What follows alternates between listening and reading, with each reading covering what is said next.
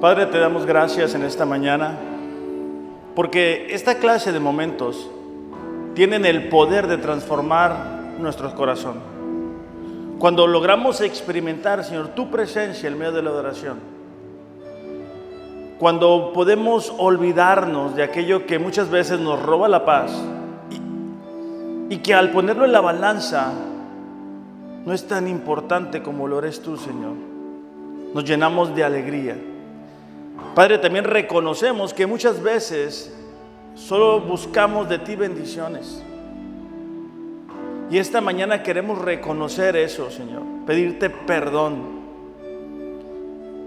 Y que pongas en nosotros un nuevo deseo de conocerte a ti, conocer tu corazón, conocer tu voluntad para nuestras vidas. Ayúdanos, Padre, a no enfocarnos tanto en lo físico, en lo exterior, sino en cada cosa que hagamos, en cada pensamiento, en cada palabra que pronunciemos. Busquemos agradarte a ti. En el nombre de Jesús, Señor, te lo pedimos. Amén. ¿Por qué no le damos un aplauso a nuestro Dios? Muy buenos días, me da gusto verlos podemos tomar nuestro lugar. Me da mucho gusto el verles. Eh, bueno, eh, el día de hoy eh, tengo algunos anuncios, unos, bueno, son mejores que otros, creo. Este, pero bueno, para comenzar, aquellas personas que necesitan sobre para diezmo y para ofrenda, ah, aquí está. levanten su mano, los sugieres se los van a hacer llegar. ¿Cuántos de ustedes están leyendo la Biblia en un año? Levanten la mano. Ok. Bueno, aquellos que no estamos leyendo la Biblia en un año, les recuerdo, es importante eh, buscar el rostro de Dios. O sea, es importante eh, saber cuál es su voluntad, es importante antes de salir de casa eh, ver qué es lo que Dios tiene para nosotros. Entonces, el día de hoy estaba leyendo, bueno, es la porción de Proverbios y habla que no debemos de tener envidia de los pecadores, sino que temer a Dios porque hay un futuro y una esperanza.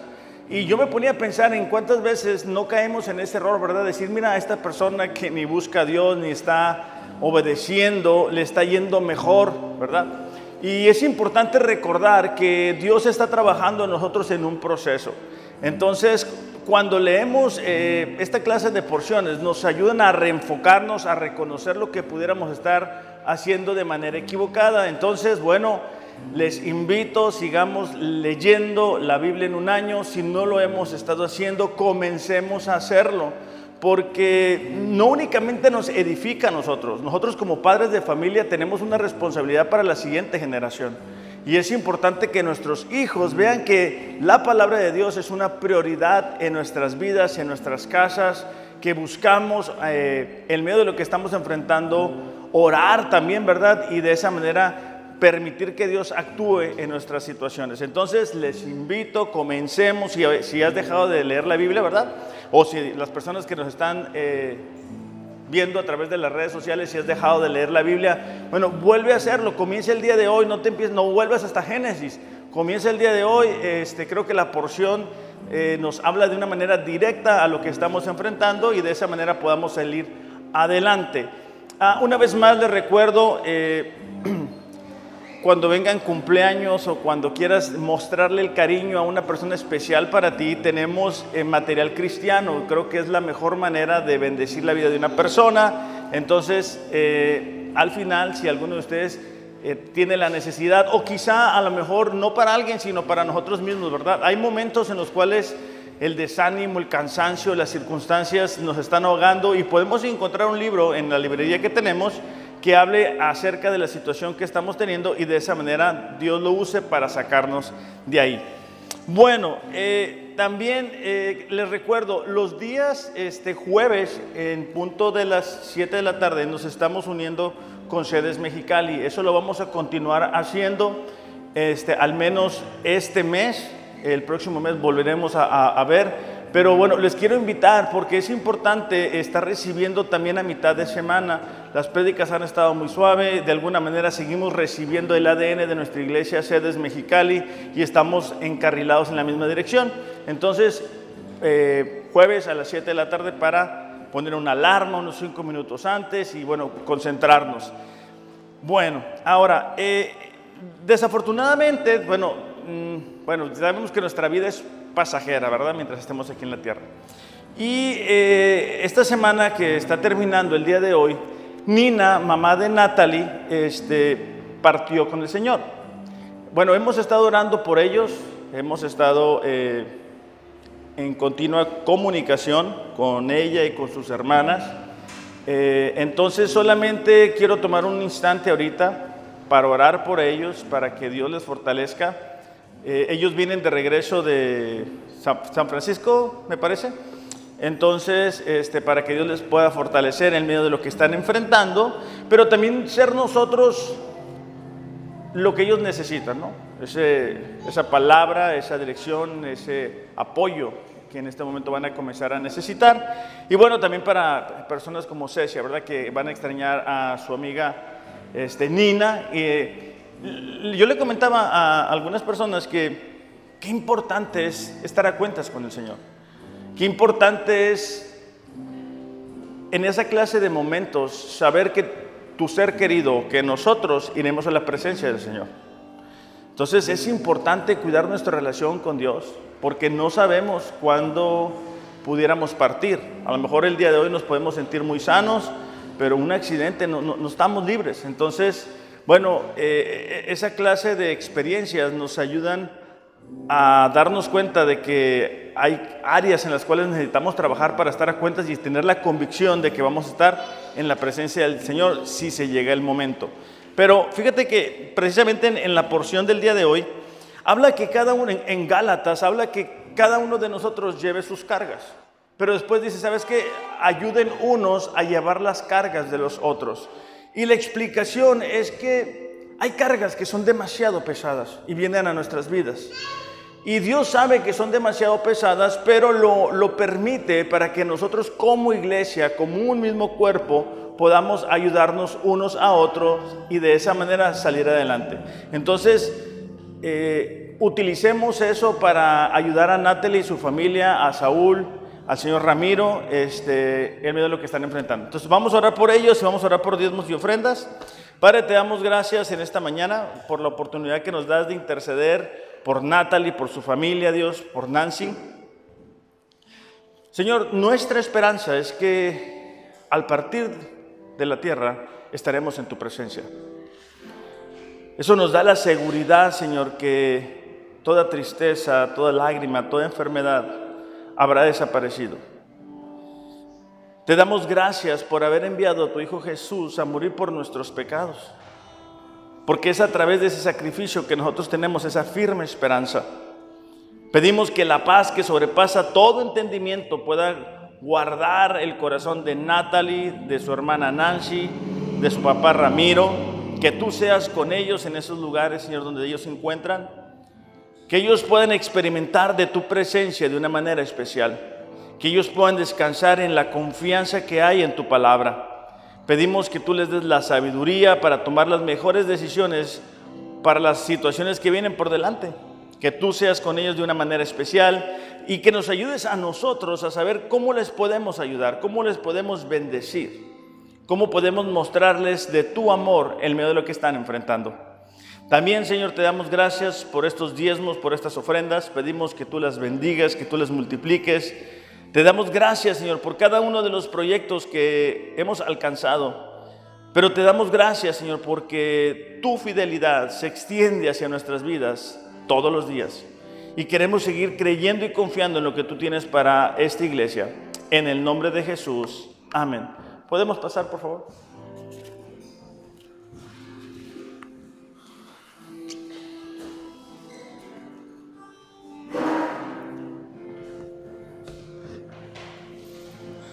A ver, a ver si, a ver si ahora sí encuentro el mensaje. Ah, aquí está. Muy bien. Ahora sí encontré el mensaje. Ok, bueno, este, vamos a, vamos a orar para que Dios nos hable en esta mañana. Padre, te damos gracias en esta mañana por la oportunidad de estar aquí. Pedimos que tu palabra hable a nuestros corazones, Señor. No permitas que nada ni nadie nos distraiga, Señor. Estamos aquí por un, por un propósito. Queremos que tu palabra nos guíe, Señor, a tomar mejores decisiones. En el nombre de Jesús, no permitas que esa palabra regrese vacía. Te damos gracias. Amén. Bueno, eh, solamente a manera de recordatorio, ¿verdad? ¿Cuántos traemos nuestra Biblia el día de hoy? ¿Ok? ¿Quién más? Cecia. ¿Ok? Les recuerdo, es importante traer nuestra Biblia, es importante. ¿Tú trajiste una enciclopedia, Lisbeth? Ya te vi. No, no ves tampoco, ¿verdad? Como yo. Ok, no está bien. Si no vemos, es mejor tener una Biblia grande como, como, como, pues para ver bien, ¿verdad? Es lo importante.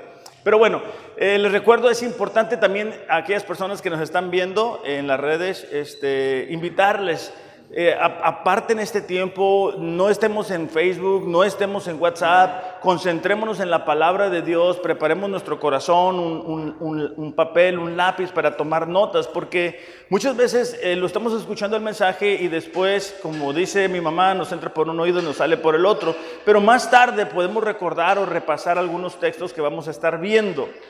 Eh, bueno, la semana pasada comenzamos una serie que se llama Fe en la promesa y el propósito, dijimos, es, que estamos buscando animarnos, estamos buscando a recuperar la confianza en Dios, a salir del desánimo, a prepararnos para ayudar a las demás personas. Ahora con la cuestión de lo del coronavirus, bueno, muchos nos se desanimaron, se cansaron, se han desanimado, se han enfriado de su relación con Dios. Y la intención de esta serie es que juntos podamos recuperar la confianza en que las promesas de Dios siguen estando ahí para nosotros. O sea, las circunstancias pueden cambiar, pero nuestro Dios no cambia. Dijimos que una promesa es la expresión de la voluntad de Dios de dar o hacer por alguien en medio de sus circunstancias. Voy a repetir eso. Una promesa es la expresión de la voluntad de Dios de dar o hacer por alguien el medio de sus circunstancias. Tenemos como texto base lo que dijo el apóstol Pablo en 1 Corintios capítulo 2, versículo 9. Ningún ojo ha visto, ningún oído ha escuchado, ni mente ha imaginado lo que Dios tiene preparados para quienes esperan en Él. Muchas veces nuestros planes y nuestros propósitos no se cumplen. Y no se cumplen porque Dios tiene cosas mucho mejores para nosotros. Pero para que eso suceda, tú y yo necesitamos confiar en Él. Eh, ahí dice, esperan en Él. Y dijimos que esperar es aguardar, es tener la expectativa, es tener la esperanza en Él. Muchas veces decimos que tenemos confianza en Dios, pero la realidad es de que únicamente lo decimos con nuestras palabras, pero nuestras acciones no demuestran que realmente tenemos confianza en Dios. ¿Por qué estamos nerviosos, estamos ansiosos, no tenemos paz, tomamos decisiones de una manera apresurada, nos sentimos desanimados, no estamos leyendo la Biblia, no estamos orando, no estamos buscando a Dios, pero creemos que sí estamos confiando en Dios. Entonces es importante que podamos reconocer si realmente estamos experimentando de la paz. Porque cuando estamos enfrentando situaciones difíciles, cuando estamos esperando un proceso de espera en cuanto a una promesa, es cuando tú y yo necesitamos tener la fe en las promesas de Dios. Entonces, esperar en Dios no es únicamente palabras, es no, no es únicamente decir yo estoy esperando en Dios, sino que es poder experimentar de la paz mientras espero las promesas que Dios tiene para mi vida. Entonces, esta mañana me gustaría preguntarte, ¿qué estás esperando de Dios? O sea, ¿qué, ¿cuál es la expectativa que tienes que Dios va a hacer en tu vida? ¿Cómo, ¿Cómo tú pudieras decir que estás esperando a Dios? Esto es muy importante porque nosotros podemos esperar toda la vida y no sucede nada. O sea, pero si estamos esperando en Dios, o sea, si estamos leyendo la palabra, si estamos orando, si nos estamos congregando, si estamos buscando el rostro de Dios, tenemos la seguridad de que lo que estamos esperando Dios lo va a traer a nuestras vidas. Entonces es importante esperar de la manera correcta. No es únicamente cruzarnos de brazos y decir, bueno, Dios me va a ayudar. Sí, sí te va a ayudar, pero si tú lo buscas, o sea, si tú oras, si tú permites que la palabra de Dios te cambie, si tú permites que las prioridades de Dios se vuelvan una realidad en ti, no es únicamente esperar de brazos cruzados a que Dios nos resuelva la vida, sino que parte de nuestro compromiso con Él también. Entonces, muchas veces pensamos que Dios es como las demás personas que nos han prometido algo y no nos han cumplido. ¿Alguna vez te han prometido algo y no te han cumplido? Levanta la mano si te ha pasado. Ernesto, ¿a ti nunca te han prometido? ¿Todo lo que te prometen te lo cumplen? Bueno, preséntanos tus amigos. La verdad es de que a la mayoría de nosotros, a excepción de Ernesto, nos han prometido algo y no nos lo cumplen. Y si somos honestos, ¿Cuántos de nosotros hemos prometido algo y no lo hemos cumplido? También entramos ahí. ¿Tú, ¿Ahí sí, Ernesto, o tampoco? Ah, ok. Bueno, esa es nuestra naturaleza, pero con Dios no es así. Nuestro Dios no, no actúa como nosotros, porque muchas veces tenemos la intención, el deseo de hacer aquello que prometimos hacer, pero simplemente no podemos hacerlo. Y es precisamente de lo que quiero hablar en esta mañana. Esta mañana quiero que repasemos que creer, debemos de creer, perdón, debemos de creer en la fidelidad de Dios. La fidelidad de Dios descansa en los atributos mismos de Dios. Es decir, Él es omnisciente, Él lo sabe todo. Él es omnipotente, Él lo puede todo. Él no cambia, Él no miente. Él es soberano, es decir, Él hace lo que quiere cuando quiere hacerlo. Muchas veces, aunque nosotros tenemos buenas intenciones de cumplir nuestras promesas, simplemente no podemos. Y no podemos porque nuestros recursos se han acabado. Somos personas limitadas. Pero como cristianos, como personas que van este año buscando vencer los obstáculos, necesitamos poder descansar en la fidelidad de Dios. Ahora, eh, en el título de creer en la fidelidad de Dios lo quiero desglosar de la siguiente manera creer es considerar algo como verdadero o seguro. Lo voy a repetir. Creer es considerar algo como verdadero o seguro. La palabra fidelidad, por otro lado, es la firmeza y constancia en los afectos, ideas y obligaciones. Firmeza y constancia en los afectos, ideas y obligaciones, en el cumplimiento de compromisos establecidos. Entonces, cuando unimos este título, ¿verdad? De creer en la fidelidad de Dios, nos damos cuenta de que cuando nosotros creemos en que Dios va a hacer lo que dijo que va a hacer, podemos tener la seguridad de que va a suceder lo que Dios nos ha prometido. Este año tenemos como lema vencedores y lo hemos tomado de Romanos 8:37.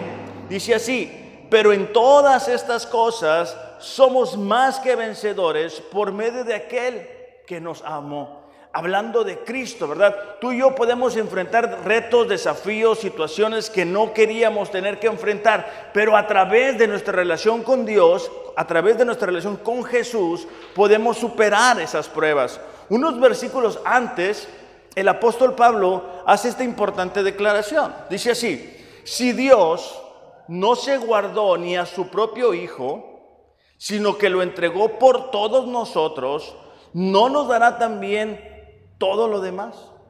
A lo que Pablo se está refiriendo es de que cuando tú y yo éramos enemigos de Dios, Él nos dio el regalo de la salvación a través del sacrificio de Jesús, cuando éramos enemigos. Ahora que somos sus amigos, ahora que somos sus hijos, no nos va a dar todo lo demás. Y eso descansa una vez más en el carácter de Dios, es decir, en su fidelidad. Muchas veces pensamos que si nos hemos equivocado, que si hemos dudado, que si nos hemos deslizado, quizá Dios ya se decepcionó de nosotros. Pero Él no es como es la naturaleza humana. Por ejemplo, cuando Adán y Eva fallaron. Dios les dijo, ¿sabes que no pueden este árbol? Ya sabemos la historia. Pero Dios no se alejó de ellos. Al contrario, Él proveyó de la ropa para que pudieran taparse. Cuando miramos la historia de Noé, después de haber sido considerado un hombre justo, leemos que se emborracha. Pero Dios no lo abandona. Dios continúa el proceso con él. ¿Por qué? Porque él es fiel. Cuando Abraham, ¿verdad? Sabemos que fue el padre de la fe, pero en una hambruna, en una situación difícil, Abraham decide ir a Egipto, donde después termina este, enredado con Agar y tiene un hijo fuera del matrimonio. A pesar de eso, Dios no abandona a Abraham. Cuando Moisés asesinó a un egipcio y dudaba de poder ser el líder de Israel, Dios tampoco lo abandonó. Y la lista sigue, ¿verdad? Con el error de David, cuando Jonás no quiso ir a predicar, cuando Pedro lo negó tres veces. Pero lo que quiero resaltar es de que a pesar de que estas personas fallaron como tú y hemos fallado, Dios se mantuvo fiel a ellos. Dios se mantuvo fiel al propósito que tenía, para sus vidas. Y de esa manera estas personas lograron alcanzar las promesas de Dios para ellos, de la misma forma que tú y yo necesitamos hacerlo. Entonces, si de casualidad tú has fallado últimamente, si te sientes desanimado, si sientes que no das la talla, que no vas a poder salir adelante, confía en la fidelidad de Dios, en que Él lo que ha comenzado lo va a llevar hasta la perfección, hasta alcanzar la meta. La semana pasada hablamos un poquito de la historia de José. Y solamente lo quiero volver a utilizar como la historia principal y después vamos a ir añadiendo varios textos. En los minutos que me quedan te quiero compartir tres verdades que te van a ayudar en esos momentos de dificultad, en esos momentos de duda, en esos momentos de ansiedad, en esos momentos de incertidumbre, te van a ayudar a recordar la fidelidad de Dios. Bueno, la primera verdad va a aparecer en los proyectores y es que Dios está conmigo. Dios está conmigo. Es una verdad tan importante, tan básica, pero que con tanta frecuencia olvidamos. Cuando estamos enfrentando una situación que nos supera, una situación que no esperábamos, una llamada, una situación en la familia, una situación económica, una situación laboral, de repente nos llegamos a sentir solos. Podemos estar rodeados de personas, pero nos sentimos solos, tenemos, sentimos como que esa situación nos está hundiendo, nos está ahogando. Y en la historia de José, es una constante que nosotros miramos que, dice en la Biblia, ¿verdad? El Señor estaba con José. Pero ¿por qué diría esto? O sea, además de que es una verdad, es porque hay momentos en los que parece que José está solo. Recordemos un poquito, la semana pasada decíamos que los hermanos golpean a José, lo venden a los madianitas y después lo revenden a Potifar y después lo ponen en prisión.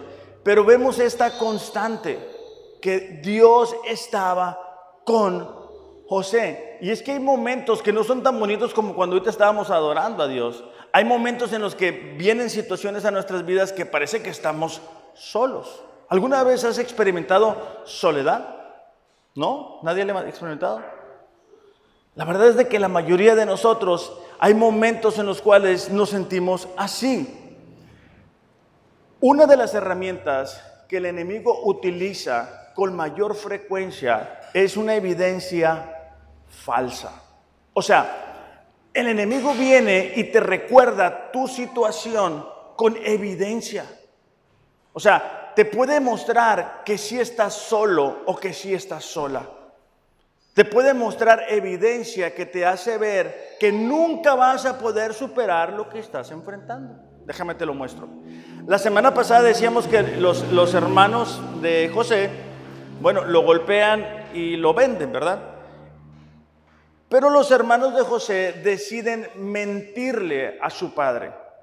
Ellos deciden mentir acerca de José y decir que un animal lo ha matado. Génesis capítulo 37, versículo 31 al 33, dice así, así que tomaron la túnica de José, mataron un macho cabrío y empaparon la túnica en la sangre. Entonces enviaron la túnica de muchos colores. Esta es la túnica que su padre le regaló a José. ¿Ok? Entonces enviaron la túnica de muchos colores y la llevaron a su padre y dijeron, encontramos esto. Te rogamos que lo examines para ver si es la túnica de tu hijo o no. O sea, ellos agarraron la ropa de José, la llenaron de sangre de un animal y se lo llevan al padre y se lo muestran como una evidencia, pero es una evidencia que falsa. Para que el padre pensara, esta túnica es de mi hijo, esa es su sangre. Entonces mi hijo qué? Está muerto. Él examinó y dijo, es la túnica de mi hijo. Una fiera lo ha devorado. Sin duda, José ha sido despedazado. Y eso nos muestra cómo el enemigo es capaz de mostrarnos esa clase de evidencia.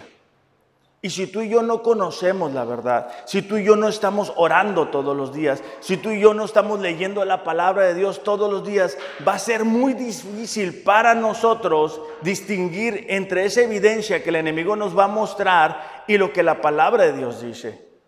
El padre de José fue engañado, como muchos cristianos están siendo engañados el día de hoy, porque no logran diferenciar entre esa evidencia falsa que el enemigo nos llega a presentar y la verdad de la palabra de Dios. Ahora, José no experimentó de la presencia de Dios únicamente en momentos de dificultad o en momentos de tristeza. Cuando la esposa de Potifar se presenta delante de él, ¿verdad? Y le, y le pide tener relaciones sexuales con él, él recuerda que Dios está con él. Y él dice, ¿sabes qué? ¿Cómo podría yo pecar contra mi amo? ¿Cómo yo podría hacer eso? José sabía que Dios estaba ahí con él. Qué diferente hubiera sido para nosotros si hubiéramos recordado esa verdad en la última ocasión que enfrentamos una tentación. La última ocasión que nos apareció algo que no debimos ver. La última ocasión que dijimos algo que no teníamos que decir. La última ocasión que fuimos a un lugar que sabíamos que no debíamos de haber ido. Entonces es importante que cuando tú y yo estemos enfrentando tentaciones podamos recordar que Dios está con nosotros. Muchas veces nos escondemos o nos ocultamos de nuestro esposo, de nuestra esposa, de nuestros padres, de nuestros hijos, para hacer algo que sabemos que está mal. Pero no con eso significa que Dios no lo está viendo. Dios está con nosotros. Para nosotros, bajo el nuevo pacto, en Gálatas 2.20 recordamos esto, dice así Pablo, con Cristo he sido crucificado y ya no soy yo el que vive, sino que Cristo vive en mí. Y la vida que ahora vivo en la carne, es decir, mientras esté aquí en la tierra, la vivo por la fe en el Hijo de Dios, el cual me amó y se entregó a sí mismo por mí. Entonces, Dios ha venido a habitar en la vida de cada uno de nosotros. Entonces, es importante que recordemos eso, porque va a haber momentos en los cuales nos vamos a sentir solos. O va a haber momentos en los cuales ya no sentimos la fuerza para seguir adelante. Va a haber momentos en los cuales nos sentimos muy débiles. Debemos de recordar que Cristo está habitando en nosotros y que de la misma manera que resucitó Dios a Jesús de entre los muertos, nos puede animar a nosotros. Es el mismo espíritu. Uno de mis pasajes favoritos se encuentra en Isaías 41:10. Dice así, no temas porque yo estoy contigo. No te desalientes porque soy tu Dios. Te voy a dar la fuerza, ah, perdón, ciertamente te ayudaré.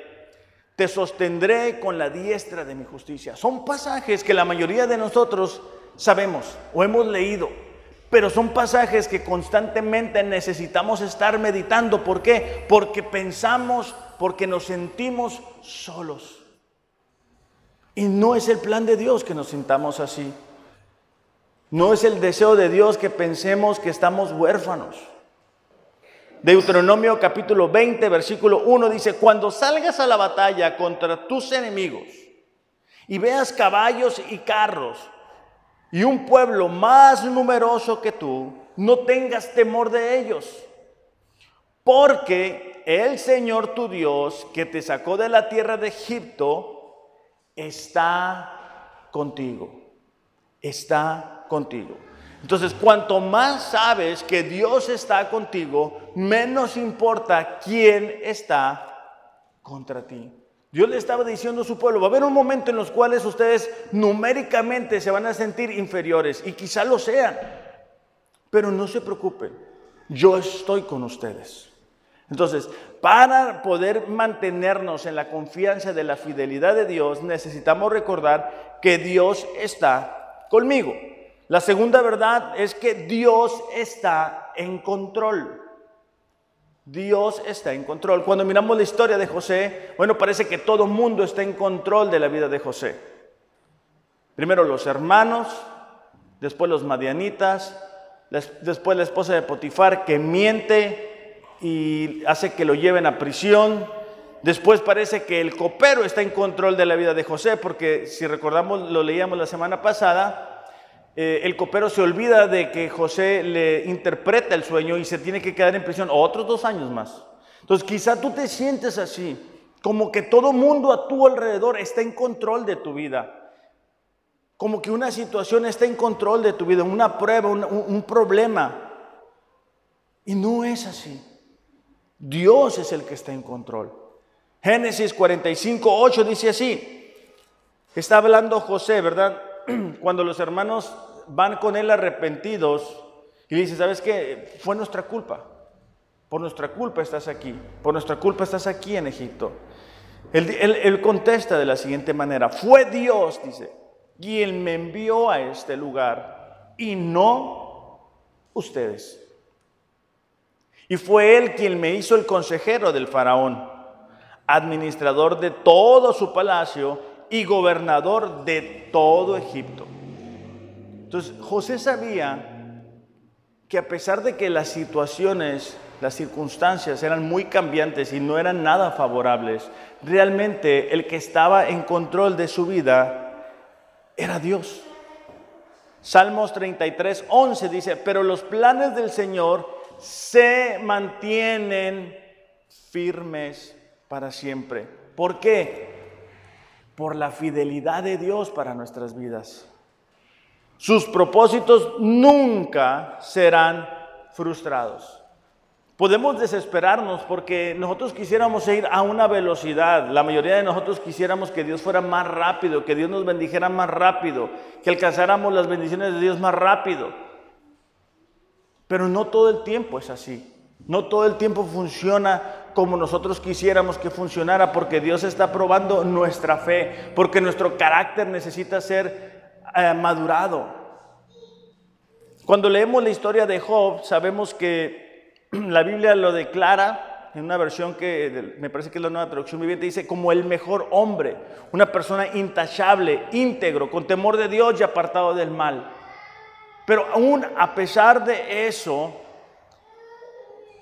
Vemos como Dios que permite que el enemigo lo pruebe. Cómo Dios permite que el enemigo entre en su vida. Dice en el versículo 11, así que extiende tu mano y quítale todo lo que tiene. Ten por seguro, dice, que te maldecirá en tu propia cara. Esa era la acusación del enemigo acerca de Job, porque el enemigo le había dicho a Dios, ¿sabes qué? Dios no te teme en balde, tú lo tienes respaldado, tú lo tienes cuidado, tú lo bendices, tú lo prosperas, pero quítale, quítale lo que tiene, vas a ver cómo cambia. Y eso es una verdad en muchas ocasiones en la vida de los cristianos. Tan pronto Dios permite que algo nos suceda, que algo nos toque en nuestra vida, no respondemos de la mejor manera. Pensamos que Dios se olvidó de mí estoy solo, siempre me pasa lo mismo, siempre voy a vivir así. ¿Por qué tengo que enfrentar esto? Versículo 12, Job 1.12 dice, muy bien dice, puedes probarlo, dijo el Señor a Satanás. Haz lo que quieras con todo lo que posee, pero no le hagas ningún daño físico. ¿Qué estaba diciendo aquí Dios? Ok, lo puedes tocar, pero hasta donde yo te diga. Y con eso nos damos cuenta que Dios está en control. No es el enemigo, no son las circunstancias, no, son, no es la economía, no es el coronavirus, no es nada externo. Solamente Dios está en control.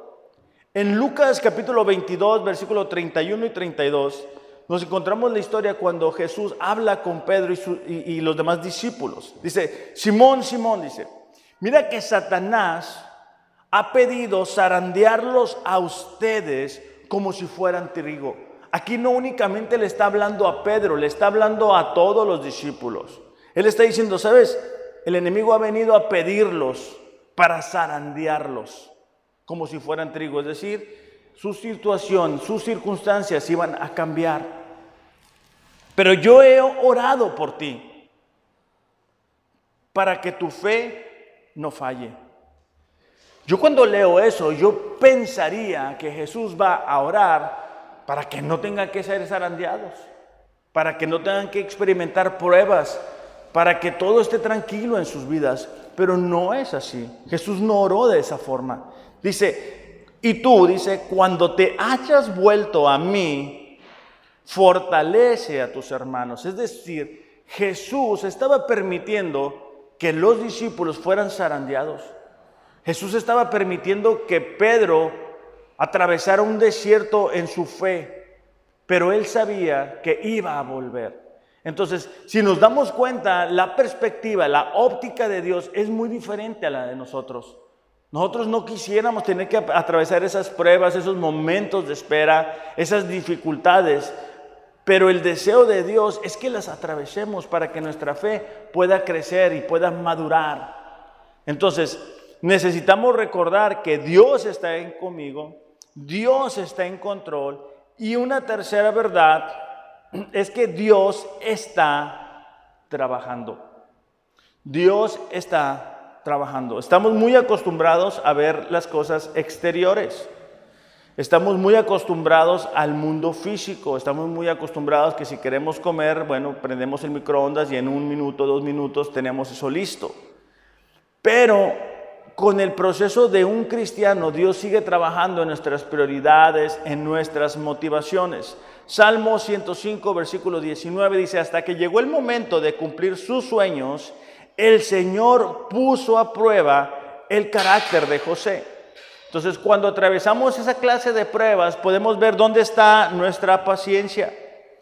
Podemos ver cómo está nuestra confianza en Dios. Podemos ver qué tan misericordiosos somos. Podemos darnos cuenta y reconocer ciertos errores, porque a veces que estamos esperando que Dios nos bendiga de cierta manera, pero no estamos listos para eso. No estamos listos para avanzar.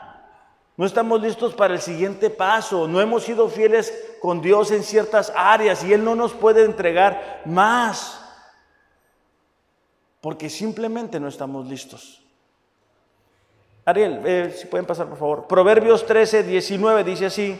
Es agradable, es agradable ver los sueños que se hacen realidad. Pero, dice, los necios se niegan a abandonar el mal para alcanzarlos. Es bonito cuando nosotros miramos este, que alguien alcanza los sueños de Dios, las promesas de Dios. Pero muchas veces no miramos el trabajo detrás de cámaras, por así decirlo. No miramos todo el esfuerzo que se tiene que hacer. Entonces, es importante para nosotros recordar que para poder alcanzar esos sueños tenemos que dejar ciertas actitudes, necesitamos dejar ciertas formas que no nos permiten avanzar. Filipenses 1.6, el apóstol Pablo hablando, dice, estoy convencido precisamente de esto, que el que comenzó en ustedes la buena obra, la perfeccionará hasta el día de Cristo Jesús. Pablo estaba seguro, estaba convencido porque estaba mirando el fruto de los filipenses. estaba viendo cómo ellos estaban creyendo, cómo estaban confiando en él. Y eso le daba la seguridad a Pablo de decir, ¿sabes qué? Si ustedes se mantienen fieles, pueden descansar, pueden confiar. ¿Por qué? Porque nuestro Dios también es fiel. Así que vamos a, cantar juntos esta, esta alabanza y vamos a pedirle a Dios que cada uno de nosotros pueda una vez más descansar y confiar en la fidelidad de Dios. Si quizá el día de hoy tú te sientes cansado, cansada, atribulada, que no puedes más, es un buen momento para que mientras cantamos juntos podamos volver a confiar en Dios. Podamos volver a decir, ¿sabes qué, Señor? No sé por qué estás permitiendo que eso suceda. No sé por qué tengo que experimentar este dolor. No sé por qué tenemos que seguir esperando. Pero solo sé que tú eres fiel. Solo sé que tú vas a cumplir lo que me dijiste o lo que nos dijiste que ibas a cumplir. Y en eso voy a comenzar a descansar. Padre, te damos gracias en esta mañana. Gracias porque sin importar las circunstancias que enfrentemos, podemos creer en tu fidelidad, Señor. Ayúdanos a recordar estas tres verdades, Señor. Tú estás con cada uno de nosotros, Señor. Tú estás en control de nuestras vidas. Y tú sigues trabajando en cada uno de nosotros. Padre, en el nombre de Jesús pedimos en esta mañana que nos ayudes a creer en tu fidelidad, en nuestras vidas, pero también para nuestra iglesia, Dios. Padre, pedimos una vez más que tú bendigas esta iglesia. Pedimos una vez más que tú muestres tu fidelidad hacia este lugar. Ayúdanos, Padre, a seguir creyendo y confiando en tus promesas, porque tú has dicho que lo harás. Te damos gracias en esta mañana, Señor, en el nombre de Jesús. Amén. Pues bueno, iglesia, que tengan un excelente, excelente domingo. Recuerden estas tres verdades, ¿verdad? Porque sé que es constante las pruebas y las dificultades. Los amo, pero Dios les ama más. Gracias.